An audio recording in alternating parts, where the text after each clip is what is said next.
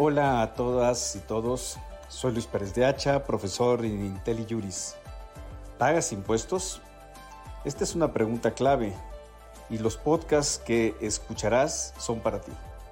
En el ABC de los impuestos platicaré sobre los temas básicos que todo contribuyente debe conocer. No te los pierdas. El ABC de los impuestos, bueno, es una expresión coloquial que se, se utiliza pues para decir, oigan, van lo, básico de los impuestos, que en realidad no son solo de impuestos, pero eh, también aquí tenemos derechos, tenemos eh, contribuciones de mejoras y tenemos aportaciones de seguridad social, que, que en términos generales se les llama contribuciones. Y aquí vamos a empezar con un juego de palabras en donde mm, les voy a tener, pedir que me tengan paciencia. Por regla general, así quienes no están en la materia tributaria, abogados o contadores o empresarios o directores de finanzas o empresas, cuando hablamos de impuestos queremos hablar de otras cosas, ¿no? Eh, de contribuciones o de tributos. Eh, mm, eh, quienes son técnicos me van a criticar, pero acéptese para efectos de esta presentación que cuando hablemos, vamos a hablar de impuestos, hablamos de todo aquello que de manera forzosa estamos obligados a pagar, no de manera voluntaria. Si va de manera voluntaria, pues ya nos salimos de la cancha de los impuestos. Su propia palabra lo dice, impuestos es que lo impusieron. Incluso la constitución dice que es obligación de los mexicanos, esto me sale un poquito, contribuir a los gastos públicos. Ahora, la palabra contribuir, pues es verbo, no sustantivo. Pero a ver, ya no me detengo más en esto, nada más cuando quiero, quiero refrendar, cuando me refiero a impuestos, estoy hablando de técnicamente lo que es impuestos, como el impuesto sobre la renta o el impuesto al valor agregado o del impuesto predial, lo que técnicamente se conoce como tal, como de otras contribuciones como de derechos, vamos a ver todo esto, ¿eh? como derechos o como las cuotas al IMSS, las aportaciones al Infonavit o los derechos de agua, que también pues muchas veces les decimos pues, pues son los impuestos que pagamos por el consumo de agua. En realidad son derechos por agua. Ahorita lo veremos. ¿Qué son los impuestos? ¿Qué es el RFC, el Registro Federal de Contribuyentes? ¿Y qué es el domicilio fiscal? Son tres cosas hiper archirrequete contrabásicas. Estos tres. Algunos de ustedes conocen cómo funciona, de qué se trata, otros no lo conocemos y sabemos de los mismos. ¿Qué son los impuestos? Miren, aquí está lo que les decía. En realidad, el concepto técnico general es contribuciones, lo que aparece a la izquierda de la pantalla. Es decir, nosotros de manera forzosa o de manera coactiva, coactiva quiere decir que querramos o no, tenemos que pagarlos, porque van a decir ustedes, bueno, es que yo pago los impuestos voluntariamente, sí, porque es una transferencia de mi patrimonio personal a la hacienda pública, al patrimonio del gobierno. Sí, los pago voluntariamente para evitarme un cobro coactivo que puede ser un cobro a fuerzas, que puede ser hasta cárcel por delito fiscal. Entonces, la expresión general son contribuciones. Es lo que técnicamente marca el artículo segundo del Código Fiscal. Aquí lo van a ver ustedes, impuestos. No nos vamos a detener. ¿eh? aportaciones de seguridad social, contribuciones de mejoras y derechos. Las contribuciones, es decir, lo que no pagamos voluntariamente, son de cuatro tipos. Los impuestos, que vuelvo de otra vez, los impuestos luego nos referimos a todo lo que pagamos a fuerzas. Aquí a nivel federal, ven ustedes a su derecha, está el impuesto sobre la renta, está el IVA, está el impuesto especial sobre producción y servicios, es decir, el, impuesto mm, sobre gasolina, sobre venta de, que además del IVA, ¿eh? impuestos sobre gasolina, sobre bebidas alcohólicas, sobre eh, eh, tabaco, tabaco labrado, es lo que se paga, ¿no? De hecho, los cigarrillos, la gasolina, las bebidas alcohólicas, una parte muy significativa, muy alta, está compuesta por el IVA y el impuesto especial sobre producción de servicios, el IEPS. Las aportaciones de seguridad social son las cuotas al IMSS, cuotas obreras y cuotas patronales. Hay reglas, no es un curso sobre aportaciones de seguridad social. Las tiene que pagar el patrón conforme un sistema que está regulado en la ley del seguro social y en algunos reglamentos. Y lo mismo las aportaciones al Infonavit, que es, en términos generales, un 5% del sueldo de los trabajadores. Esas se llaman aportaciones de seguridad social. El IMSS es, eh, eh, tiene dos grandes áreas, servicios médicos y hospitalarios por un lado y por el otro prestaciones no médicas. Por ejemplo, el tema de pensiones, de jubilaciones, eh, guarderías, está en la parte de prestaciones no médicas del, del IMSS. Y el Infonavit, pues es para el otorgamiento de créditos a los trabajadores para la construcción y o mejora de su casa habitación. Derechos. Derechos, pues son lo que pagamos por servicios que le pedimos al Estado por una parte. Aquí aparece, por ejemplo, si nosotros vamos y solicitamos un pasaporte, pues pagamos, no pagamos un impuesto, lo que estamos pagando es un derecho. Y ahora, van a decir ustedes, es que si saco derecho, eh, pasaporte de una, por vigencia de un año, no, sé cuánto está, pero la última vez que saqué era de un año, de cinco años y de diez años. Eh, bueno, el pasaporte de un año tiene un precio, un costo por concepto de derechos, el, pasaporte de cinco otro y el de 10 años otro. Aquí hay una, eh, hay una regla. Se paga por derecho lo que para el Estado significa, más o menos, el costo que representa la prestación del servicio. Evidentemente es un criterio definido por la Suprema Corte. ¿eh?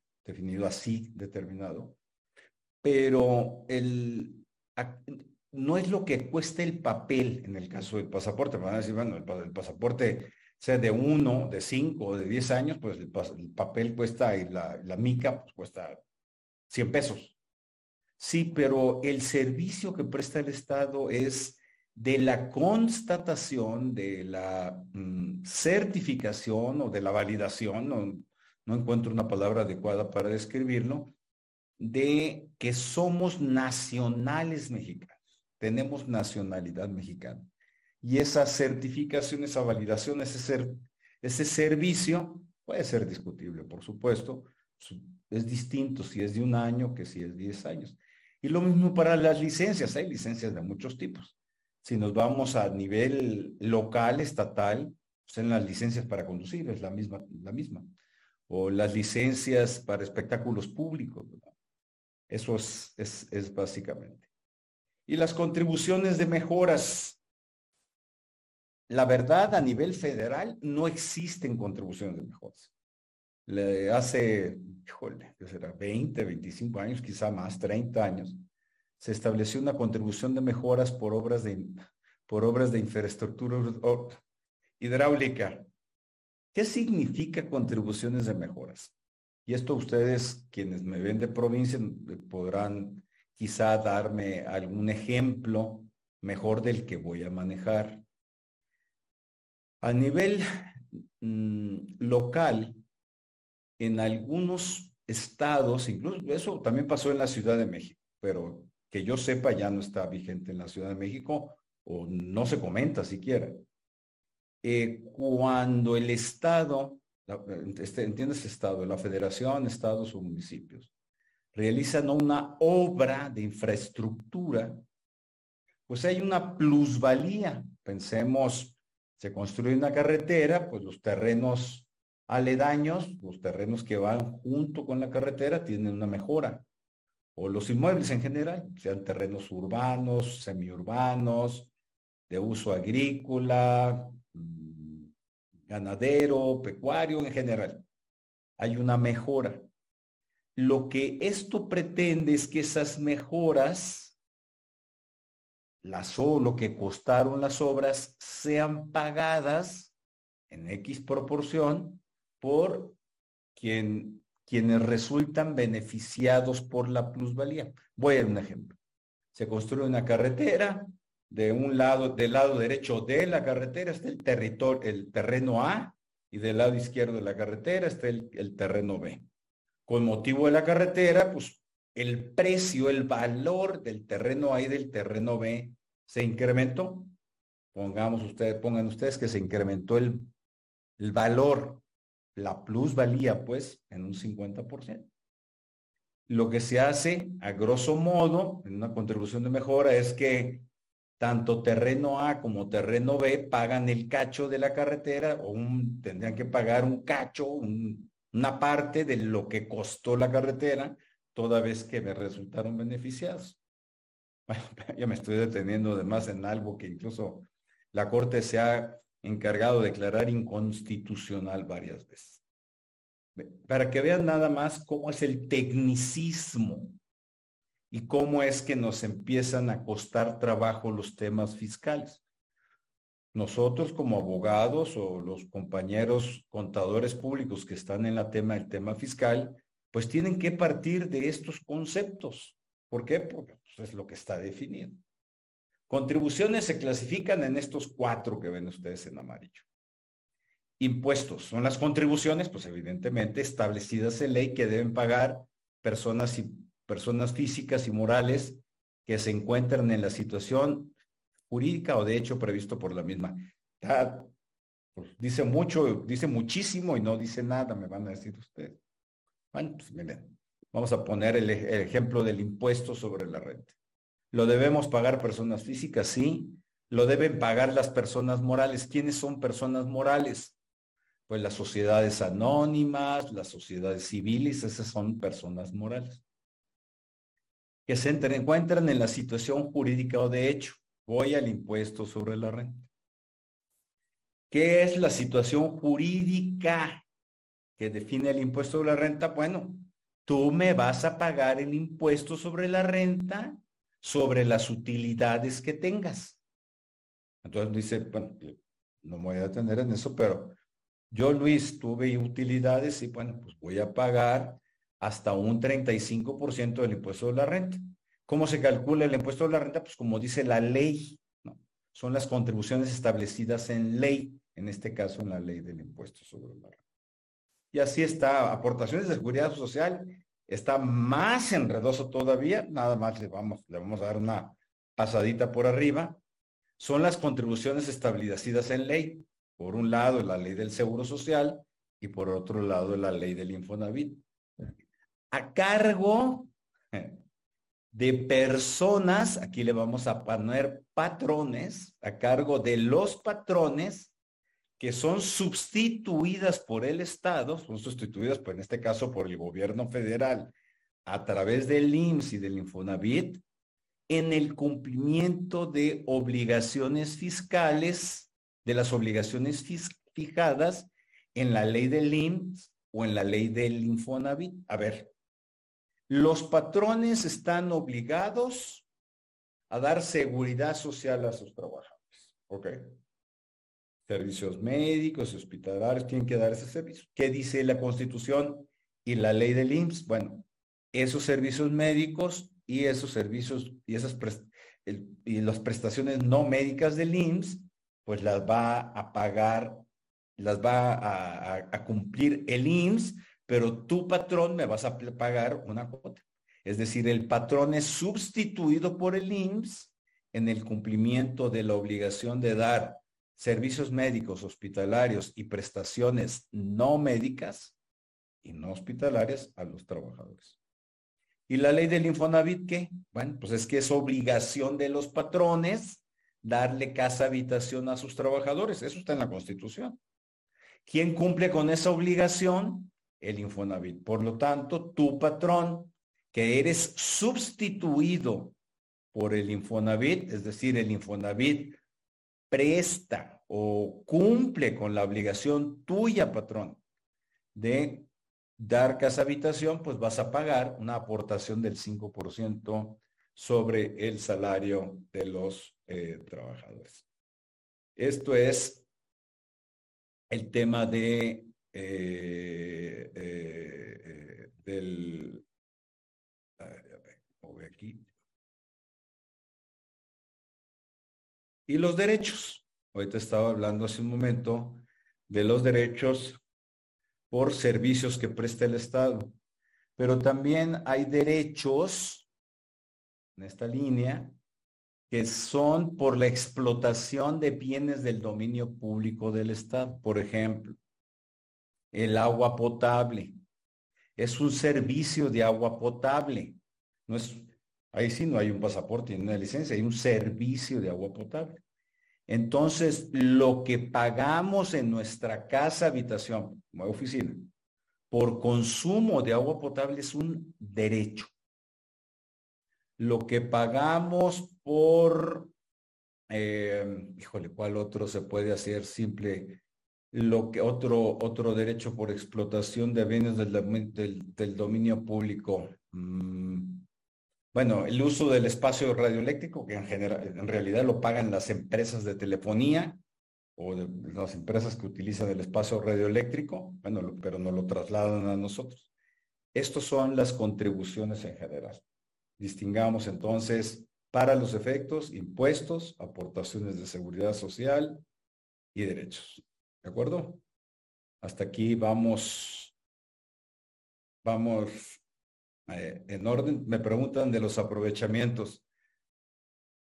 A ver, estas son las contribuciones. Hay otro, aparte de contribuciones, corren paralelo. No está aquí incluido. Yo creo que hoy me llevo una lección, deberá incluir el tema de aprovechamientos. Hay otras dos categorías que corren por separado. Unos se llaman aprovechamientos y otros se llaman productos. Productos es lo que le pagamos al Estado de igual a igual.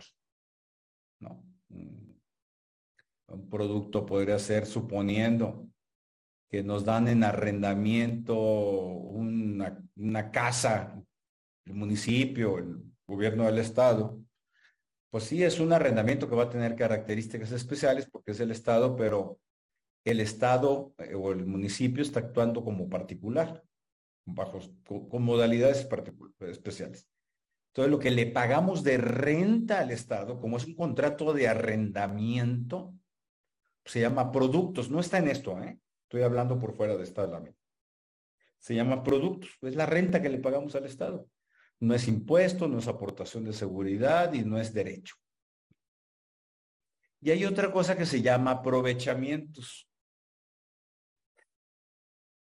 que se parece mucho a, los impuestos, pero que la Corte ha definido, eh, eh, la Corte ha definido que no se, no se rigen por las mismas reglas de manera muy sospechosa. Como dice el Código Fiscal de la Federación? Que son ingresos de ingresos públicos que percibe el Estado por contribuciones distintas a impuestos, aportaciones de seguridad social y derechos. ¿Qué ha hecho el gobierno federal? En muchos casos llama aprovechamiento lo que tendría que ser impuestos. A ver, me estoy metiendo a un tema bastante escabroso, nada más respondo la, respondo la pregunta para decir, los aprovechamientos no son contribuciones, se parecen mucho a los impuestos, pero la Corte ha dicho que para los aprovechamientos no se aplican las reglas aplicables o establecidas en la Constitución para los impuestos. Hasta ahí nada más. La dejo por si no no la vamos a complicar demasiado. Muchas gracias por la pregunta. En la próxima ocasión sí lo voy, lo voy, lo voy a poner, eh, por ejemplo. ¿quién establece los impuestos? A ver, ahorita estábamos diciendo que tienen que estar en ley. Esto significa que es una ley que tiene que estar emitida por el Congreso. Eh, a nivel federal, el impuesto sobre la renta y el impuesto al valor agregado o el impuesto especial sobre producción y servicios, pues lo establece el Poder Legislativo Federal, el Congreso de la Unión. Y en los estados son los congresos estatales, el Congreso o la Cámara de Diputados, son diputados los que integran el Congreso con diferente conformación en todo el país. Y los congresos del Estado establecen los municipios, establecen los impuestos del Estado y establecen los impuestos de los municipios. A ver, por ejemplo, el impuesto sobre espectáculos públicos, el impuesto predial, el impuesto sobre nóminas, que los estados tienen diferentes denominaciones, el impuesto sobre hospedaje, ya lo había dicho, no recuerdo, el impuesto sobre, mm, bueno, ya dije sobre nóminas, etcétera. El impuesto sobre nóminas es, es estatal y por lo tanto el Congreso del Estado establece el impuesto sobre nóminas. Y en los municipios, pues hay de, de que los, la constitución, ahorita lo vamos a ver, la constitución establece que el impuesto municipal es para la hacienda municipal, pero lo tienen que establecer los estados. ¿Por qué? Porque los eh, ayuntamientos, los cabildos, no tienen facultad para establecer impuestos. Por lo tanto, el poder tributario de los municipios lo ejercen los, congresos estatales. ¿Qué quiere decir esto?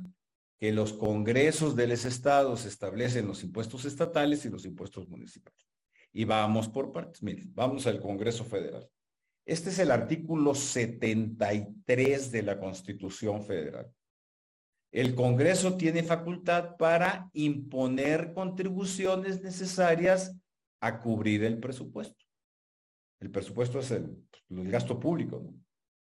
Las contribuciones, fíjense, estamos hablando de contribución. Ya, ya vimos, ¿no? Impuestos, aportaciones de seguridad social, eh, derechos.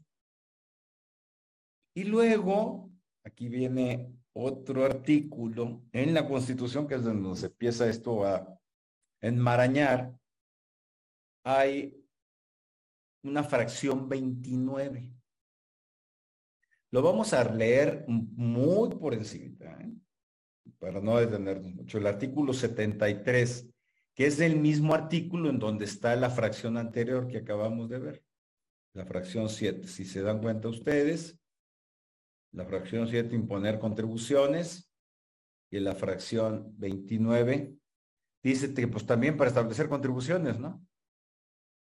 Pero aquí en la jurisprudencia de la Corte, que ya tiene muchos años, muchos, muchos, es varias décadas, ha dicho lo siguiente. Primero, que los estados y la federación tienen la misma potestad tributaria. les va. ¿Qué quiere decir potestad tributaria? Tienen la posibilidad de establecer impuestos libremente. Pero, pero, lo que también ha dicho la jurisprudencia de la Corte es que los que se refieren, a los que se refiere esta fracción 29 que están ustedes viendo aquí, solo pueden ser establecidos por el Congreso Federal para la Federación. Miren. Y tienen alguna lógica. ¿eh? Sobre el comercio exterior, es decir, la importación y exportación de bienes, el impuesto al comercio exterior, pues, dice que solo la Federación tiene su lógica. Sobre servicios públicos concesionados, los ferrocarriles están concesionados, la telefonía está fija y celular está concesionada, el uso del espacio radioeléctrico para la transmisión de voz y datos, etcétera. Son servicios públicos concesionados. Entonces también es el gobierno federal, perdón, es el Congreso Federal el que puede establecer esas contribuciones sobre, eh, eh, eh, se descompone esto en mucho más complejo, pero nada más quiero que entiendan ustedes el, el, el artículo 29 se refiere a impuestos que solo el gobierno federal a través del Congreso de la Unión puede establecer. Impuestos especiales sobre energía eléctrica, impuestos especiales sobre tabacos labrados, impuestos especiales sobre gasolina, por eso no hay impuestos estatales sobre gasolina, no hay impuestos estatales sobre energía eléctrica, producción y consumo de cerveza, dice abajo. Bueno, no hay impuestos estatales especiales, ¿no? Sobre cerveza. Sí hay sobre otras bebidas alcohólicas, ¿eh? Ojo, sí hay sobre otras bebidas alcohólicas, siempre y cuando no se refiera, por ejemplo, al inciso E, ¿no? El aguamiel y otros productos de su fermentación, el tequila, el mezcal, no pueden ser grabados con impuestos estatales. Sí pueden ser grabados con impuestos estatales. El whisky, si bien, procede, eh, pero es, es una bebida alcohólica, no es mezcal ni es cerveza. O el ron, también es, es, la misma lógica que se sigue. En fin, lo único que quiero decir es que estos impuestos especiales son establecidos por el Congreso de la Unión, son impuestos federales. Ahora, vamos a, lo vamos a enredar un poquito más y ya no lo voy a enredar más, se los prometo. Yo les decía un rato, hace un rato que también los estados pueden establecer impuestos, ¿no? Digo, como de hecho lo hace. Y este artículo 124 de la Constitución es muy útil para lo que voy a explicar. Ahí les va.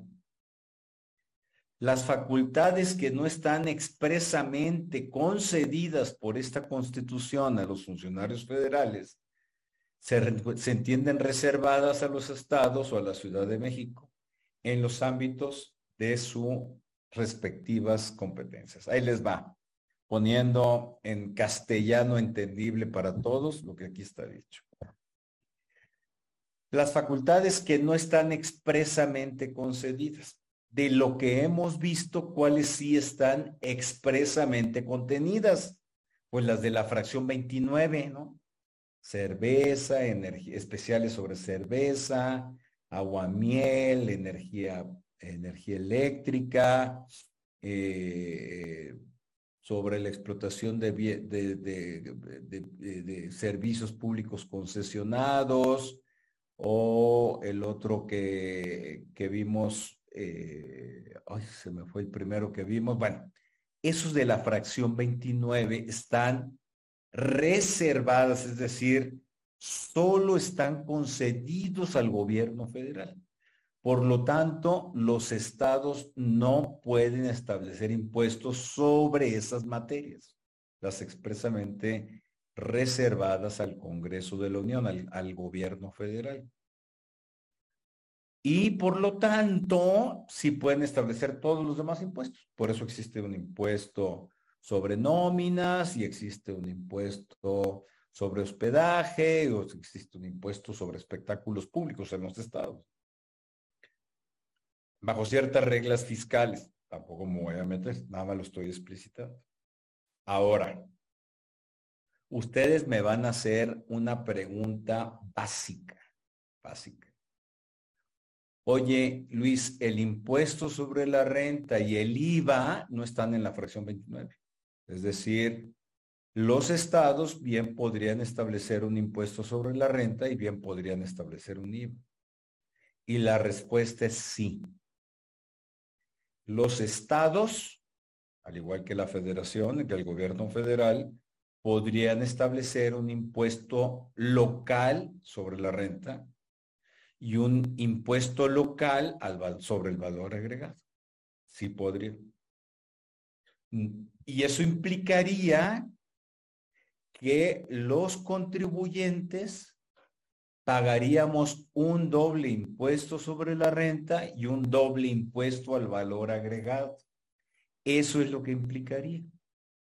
Pero pues no es así en la práctica, ¿no? En la realidad. ¿A qué se debe esto? Y, y aquí vamos a entrar a otro tema que seguramente ustedes han escuchado mucho, que es la coordinación fiscal. El, el tema de la coordinación fiscal se puso hace poquito de moda porque por ahí había unos seis u ocho gobernadores estatales que amenazaron de separarse del sistema de coordinación fiscal. Estuvo interesante.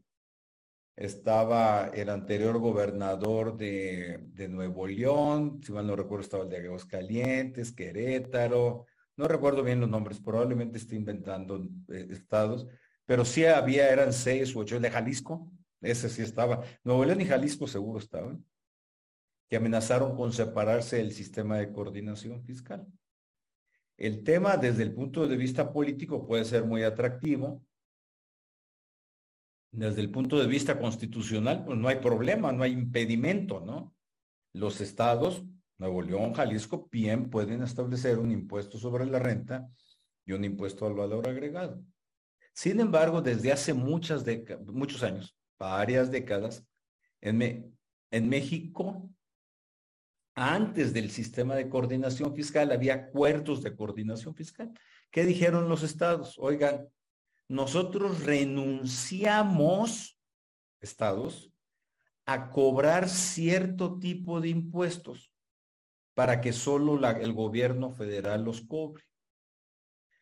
Renunciamos, pues, vamos, lo voy a poner muy simple, renunciamos a cobrar, dicen los, dijeron los estados, hace varios años, varios algunos años, varias décadas, renunciamos a establecer el impuesto sobre la renta. Y los, o los equivalentes, ¿no?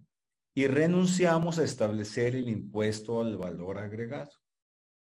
Y para eso nos adherimos al sistema de coordinación fiscal. ya nos adherimos y por lo tanto renunciamos a cobrar impuestos sobre la renta, ISR, y renunciamos a cobrar IVA, impuesto al valor agregado.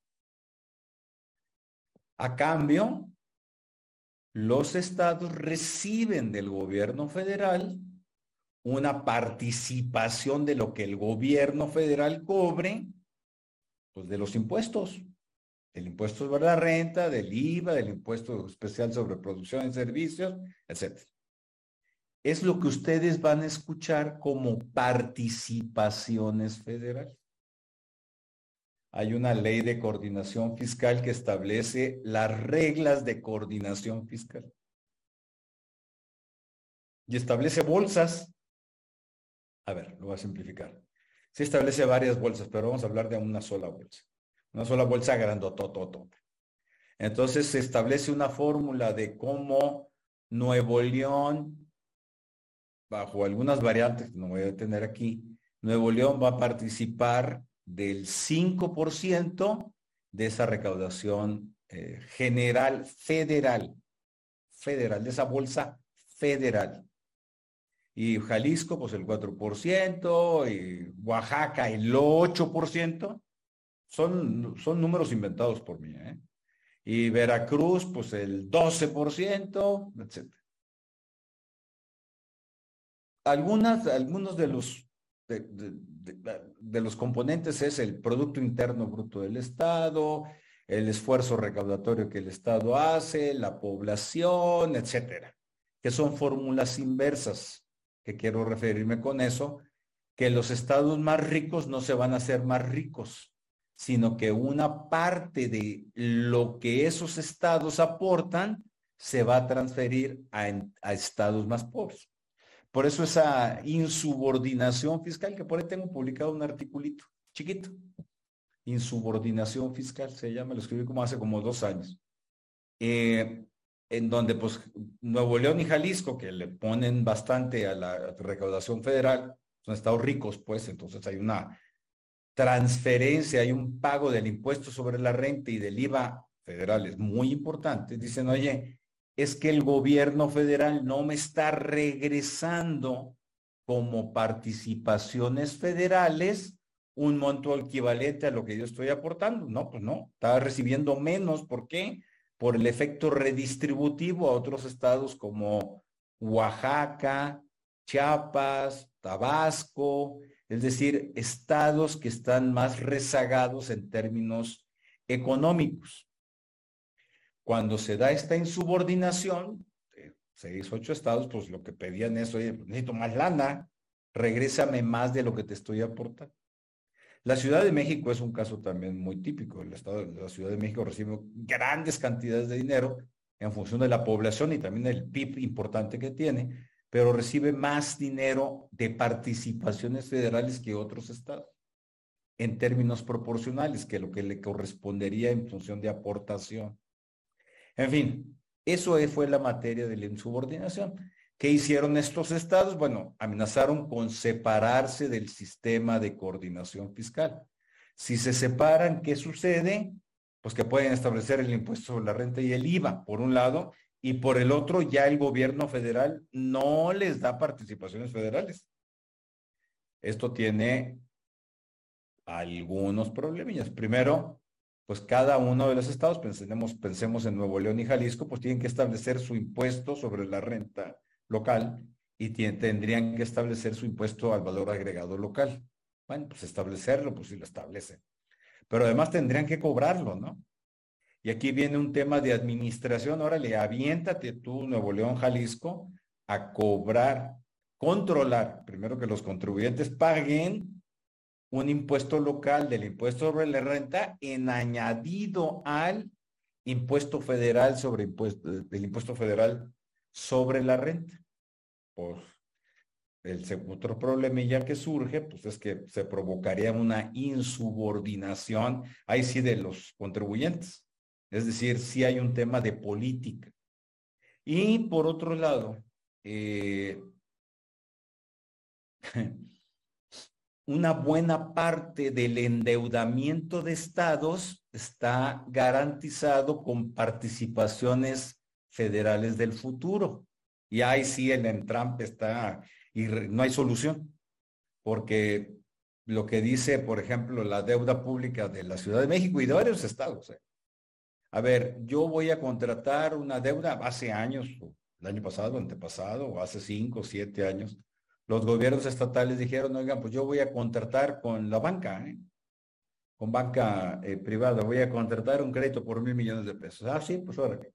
¿Y cómo me lo vas a pagar? No, pues te lo voy a pagar a 10 años. Ah, pues órale, venga. ¿Y cómo lo vas a garantizar? Ah, pues con las participaciones federales. Y está previsto en la ley de coordinación fiscal, ¿eh? que se den como garantía participaciones federales del futuro. Ya también la Corte en un par de asuntos se ha pronunciado ahí que eso es medio inconstitucional o muy inconstitucional, pero bueno, estoy explicando el fenómeno. Entonces, si están dadas en garantía participaciones federales del futuro, como se va a salir Nuevo León y Jalisco, se van a salir de el sistema de coordinación fiscal, pues ni modo que no haya garantías. Entonces, en fin, aquí la detengo un ratito para, para, para ver preguntas. El servicio público de, de, de recolección de basura concesionado si lo establece el Congreso local, sí, sí lo es, tiene que establecer el Congreso local, eh, porque es un, ah, pero me estás diciendo concesionado. No, ahí eh, cambia la figura porque es en, en perdón, eh, no había prestado atención de que era concesionado.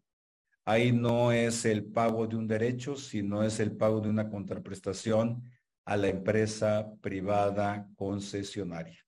Ahí sí cambia mucho la figura Ana Marta Ibarra. Gracias por las preguntas, Ana Marta. Me voy al chat ahora. Vi que por ahí alguien levantó la mano. Ejemplo de aprovechamiento son las multas. José Luis Ramírez, sí, las multas no fiscales.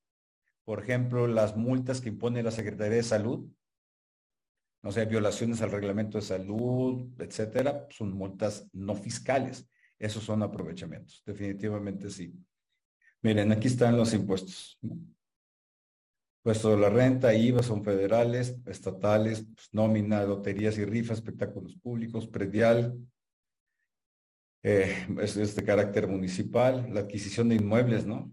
El impuesto sobre traslación de dominio, que le llaman en algunos lados, por servicios en vías públicas, pues también son municipales.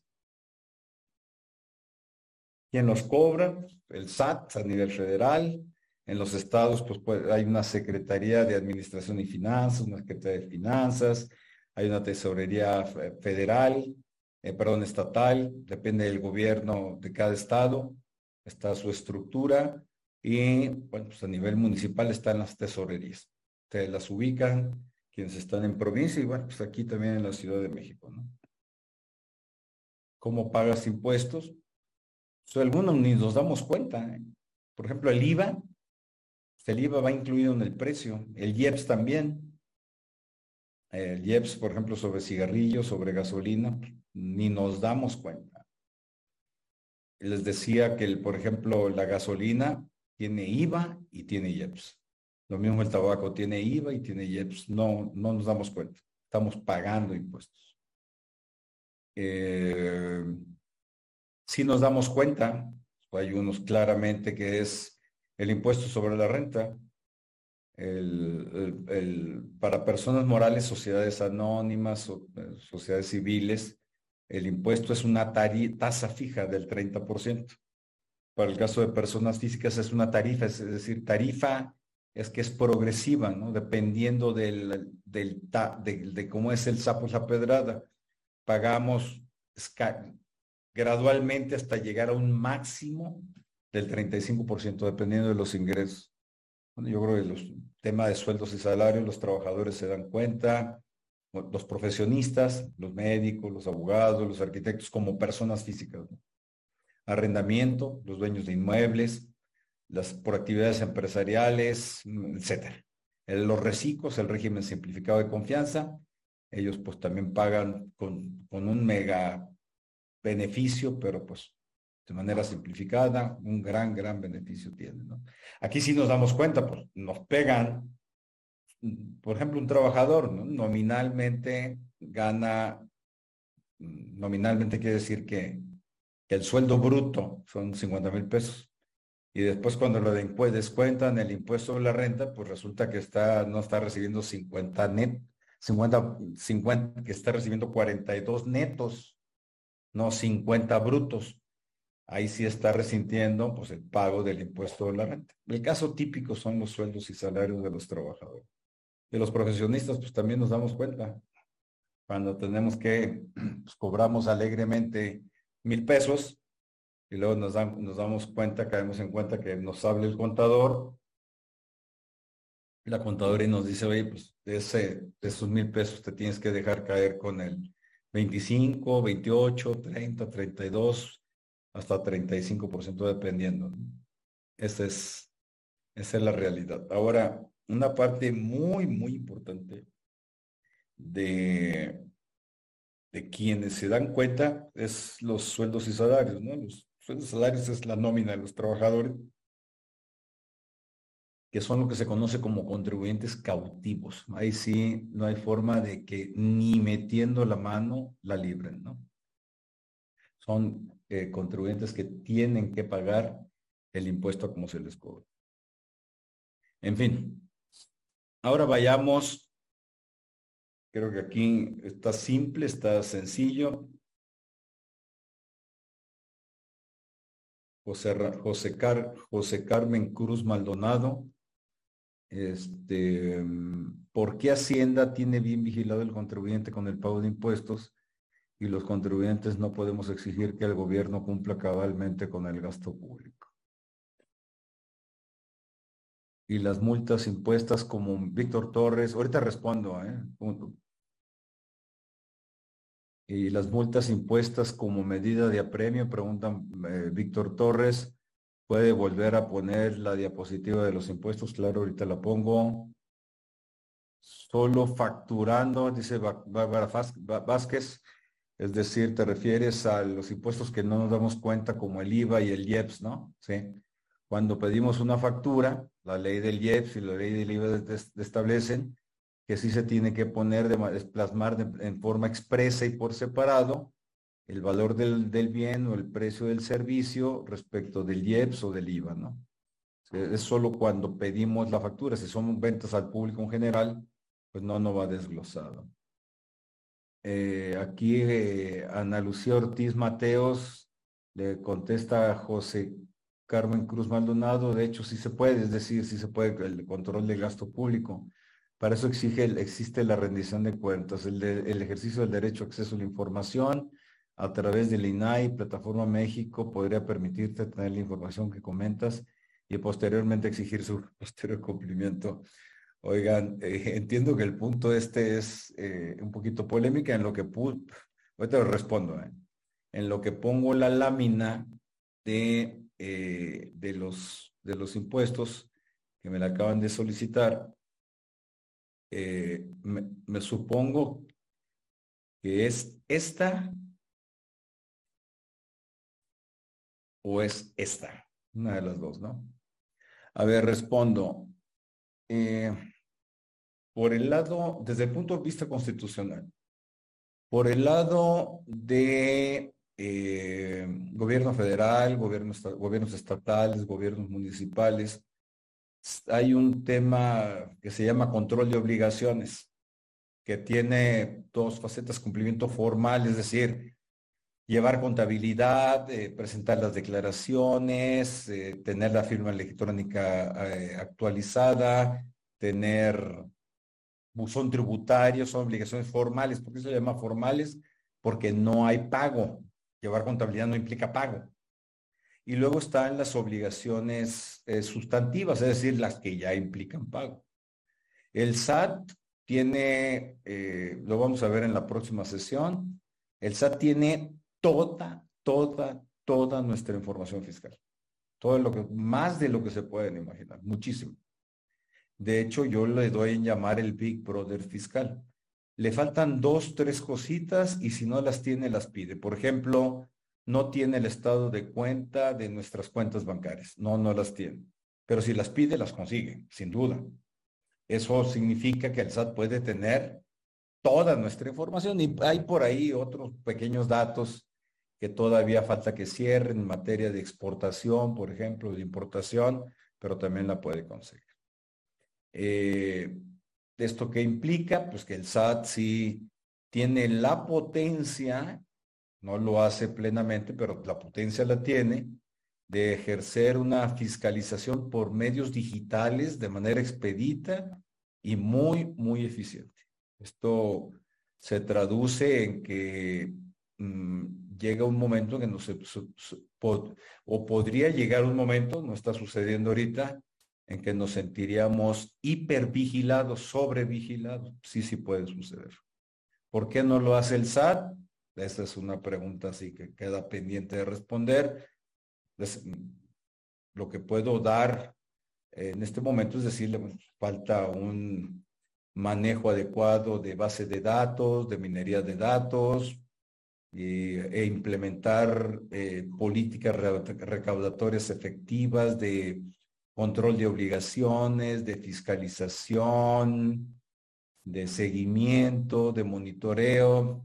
En fin, puede haber varias razones, pero sí, definitivamente es por un tema de, de, de oportunidades que está dejando allí Respecto de gasto público, es así como una pregunta muy grande y complicada de responder.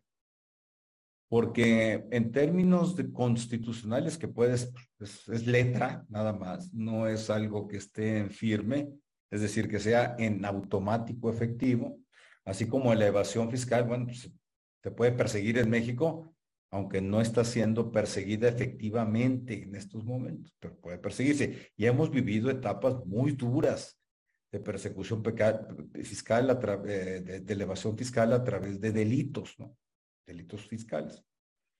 Eh, el control del gasto público es así como la gran, gran aspiración constitucional que no se ha llevado a los hechos. ¿Cómo está esto? como comentaban aquí en el propio chat, pues sí, hay mecanismos de transparencia a través del INAI, solicitud de información, son o bien utilizados, sirve el INAI, no sirve, incluso vamos a caer en, el, la discusión política, en la polarización, no me gustaría meterme en esa cancha. Está la Auditoría Superior de la Federación, está la Auditoría Superior de, los Estados o su denominación equivalente, está la Secretaría de la Función Pública, Teóricamente, la Federación, Estados y Municipios tienen que llevar contabilidad gubernamental. Lo, lo, digo teóricamente porque están reprobados. La misma Federación, Estados y Municipios están súper reprobados en la materia, súper, súper reprobados. Sé que con esto toco algún tema también complicado, pero hay que decirlo. En temas de endeudamiento, hay un sobreendeudamiento y sobreapacivamiento de los estados y de los municipios, del gobierno federal no tanto, pero sí de, de Pemex y CFE, sin duda existe un sobreendeudamiento que está relacionado con gasto público. Eh, está, eh, el, ¿cómo se llama? La rendición de cuentas, el estado, eh, sí, la, la rendición de cuentas anual que se debe rendir. En fin, todo está previsto en la Constitución. Sin embargo, no se han encontrado o terminado de encontrar mecanismos eficientes para que sean efectivos. Ese es el, uno de los grandes pendientes que se tiene en temas de, de, pago de impuestos. ¿Por qué? Porque pagamos los impuestos para gasto público. No pagamos impuestos porque sí, sino para gasto público. Un gasto público que tiene que ser eficiente, tiene que ser efectivo, tiene que ser transparente. Uf, que no tiene que estar, ser objeto de corrupción. Para eso pagamos los impuestos. Porque cuántas veces a mí me pasa que pago los impuestos y estoy pensando, bueno, estos 100 pesos que estoy pagando, eh, ¿dónde van a terminar? ¿O cómo van a terminar? ¿O en el bolsillo de quién van a terminar? Sí es un pensamiento que la verdad me cruza por la mente y cruza por la mente de muchos contribuyentes. Y esto da nacimiento, da lugar a lo que se conoce como resistencia fiscal. Todos tenemos una resistencia natural a pagar impuestos, pero además si estamos viendo que no se pagan, que no se gasta adecuadamente mis impuestos, los impuestos que estoy pagando, pues menos los quiero pagar. Entonces hay un juego del gato y el ratón o de qué es primero, el huevo o la gallina, que en términos de, de impuestos y gasto público va, va a ser permanente. Bueno, pues ya, me extendí de nueva cuenta. Pues, nada más ustedes píquenme poquito y yo me sigo. ¿eh? Sí, ya puse la diapositiva, dice Víctor Torres. ¿Qué pasa si me congelo una cuenta y después abro otra? Pues es lo que pasa, pasa muchas veces. Pues voy y abro otra, pero depende de lo que me congelen, ¿no? Si me congelan tres pesos, pues como quiera abro otra, pero si me congelan tres millones de pesos, o 30 millones de pesos, pues sí me ponen a, sí me la ponen difícil porque me, me quitan la liquidez y después abro otra, bueno, pues fueron tres pesos la que te congelaron y tienes un millón de pesos y abres otra, pues está bien. Pero si te detectan esa otra cuenta, que la información le llega al SAT, ¿eh? de que le llega, le llega. De que la procese bien, pues es otro negocio. Entonces, si después abres otra, bueno, y el SAT te la detecta, pues te la va a congelar también. Eh, Higinio Hernández, con el simple registro en el Registro Federal de Contribuyentes, se hace llegar de la información completa de cada contribuyente y bajo el régimen en que se tribute. Sí, Higinio, la respuesta es completamente cierta, más que tú expides comprobantes fiscales digitales por Internet, más que hay declaraciones informativas de terceros, más que hay declaraciones informativas de prestadores de servicios de telefonía, servicio de energía eléctrica, etcétera. Más información que presentan los patrones de los trabajadores, más información que presenta Hacienda el Infonavit al SAT, este, el IMSS y el Infonavit al SAT, es decir, Big Brother fiscal. Ya, y con el CURP, dice Bárbara Vázquez, correcto, y con el CURP, que ya cada vez se está ligando más. Hay un rezago ahí, pero sí, se está ligando más. Ana María Cruz Vasconcelos, si pago de impuestos por rifas y de los espectáculos es municipal, pues consta en las leyes de ingresos municipales y leyes de haciendas estatales, por lo menos en mi estado de no tengo la base constitucional, pero es lo más lógico por la inmediatez del municipio. A ver, es que cada estado va definiendo lo que establece del impuesto, la, tabla que puse del impuesto municipal predial, que era traslación de dominio, adquisición de bienes, de inmuebles y servicios municipales, algo así decía, ¿no? Bueno, ese es lo mínimo que se le debe garantizar a los municipios, ¿eh? Si cada estado establece otro, que los impuestos sobre espectáculos públicos son para el estado, para los municipios, está bien. Lo que establece el 115 es el mínimo que le va a tocar a los estados. Y esa fue una reforma de Miguel de la Madrid cuando era presidente. Eh, fue presidente, le estoy hablando de los años 76 al 82, ¿no? Ana Lucía Ortiz, así es, estamos muy mal, seguramente te refieres a lo del gasto público. Mario Gilberto Casillas Macías, el SAT acosa a todos los contribuyentes, fabrica delitos, recauda con multas, no tiene supervigilados y cuánto de los impuestos no se lo roban los funcionarios o empleados del gobierno. Bueno, de que nos tiene sobrevigilados, pues les digo, es un manejo de datos y además, ya lo veremos en en otra clase, pues el buzón tributario, ¿no? Que ahí nos pega una correteada muy, muy buena y muy sabrosa. El Estado tiene impuestos al turismo y al goce de bienes inmuebles duplican, duplicando el ISR inmobiliario. A ver, aquí es una discusión que se ha llevado a la Suprema Corte, ¿no? Eh, la ley del... A ver, la, las leyes no es una sola ley, la ley de coordinación fiscal, sino otras leyes relacionadas con eh, la coordinación fiscal. Permiten que los estados, no obstante estar coordinados, puedan grabar, puedan establecer impuestos sobre cierto tipo de actividades. Por ejemplo, sobre espectáculos públicos. El, el, impuesto sobre espectáculos públicos en los estados es un impuesto como el IVA, en realidad, es un impuesto sobre el espectáculo público. Entonces, lo que dice, lo que dice la ley es, oye, no te voy a cobrar, sí puedes cobrar el espectáculo público siempre y cuando no exceda de, ahorita se me va, el 6%, el 8% del monto del, espectáculo público. Entonces, eh, se le dice, sí lo vas a poder cobrar el espectáculo público, el impuesto. Eh, desconozco el caso de los bienes inmuebles al turismo, eh, pero tiene que ir en esa lógica, ¿no? Si no, claramente existiría una violación al convenio de eh, coordinación fiscal.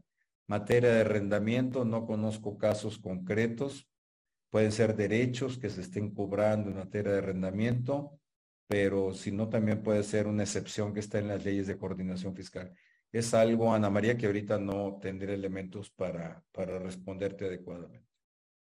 Mm, Víctor Torres, ¿cuál es la naturaleza fiscal de las multas impuestas en juicio como medida premio? Aprovechamientos, Víctor. Acuérdate que todo lo que no es fiscal y sea multa es, es aprovechamiento. ¿eh? Dulce Hurtado, por la reciente modificación de los FDI, las instituciones bancarias están pidiendo que les digamos el uso que daremos a los estados de cuenta. Si somos acelerados, ¿cuál es el uso que deberíamos elegir? Perdón si es una, una pregunta un poco fuera del tema. Gracias de antemano por la respuesta. A ver, Dulce, te voy a responder muy fácil. No sé. La verdad, no sé por dos razones. El tema de CFDI versión 4.0 es endemoniadamente compleja. Segundo, desconozco cómo lo están aplicando las instituciones de crédito en razón de sus estados de cuenta. Lo que sí te recomiendo es que aquí en IntelliJuris hace como unas dos semanas o diez días, dos grandes, grandes especialistas sobre CFDIs dieron una charla sobre este tema. A mí me pareció la charla espectacular. Me acuerdo de, uno de los expositores, que es el, para mí el máximo referente, Fernando Martínez Cos. Fue una plática espectacular. Te recomiendo que veas esa charla y seguramente Ahí viene el tema, sí recuerdo que hablaron algo de salariados, eh, es un tema de una especialización distinta a lo que yo te puedo responder en este momento. Y si en caso de que tengas una complicación o, o, no se dé respuesta a tu pregunta, te ofrezco darle seguimiento, por, por supuesto. No, me, lo comentas en la, próxima, en la próxima sesión. Dice José Carlos que esa charla CFD está en Spotify, está en manera de, de podcast, es de acceso gratuito. ¿eh? Existe el impuesto sobre hospedaje que es estatal, correcto. Es un impuesto estatal, viene siendo como un IVA también. Creo que, la ley de coordinación permite expresamente el impuesto sobre hospedaje. Gracias por quedarte hasta el final. No te pierdas el siguiente episodio. Hasta la próxima.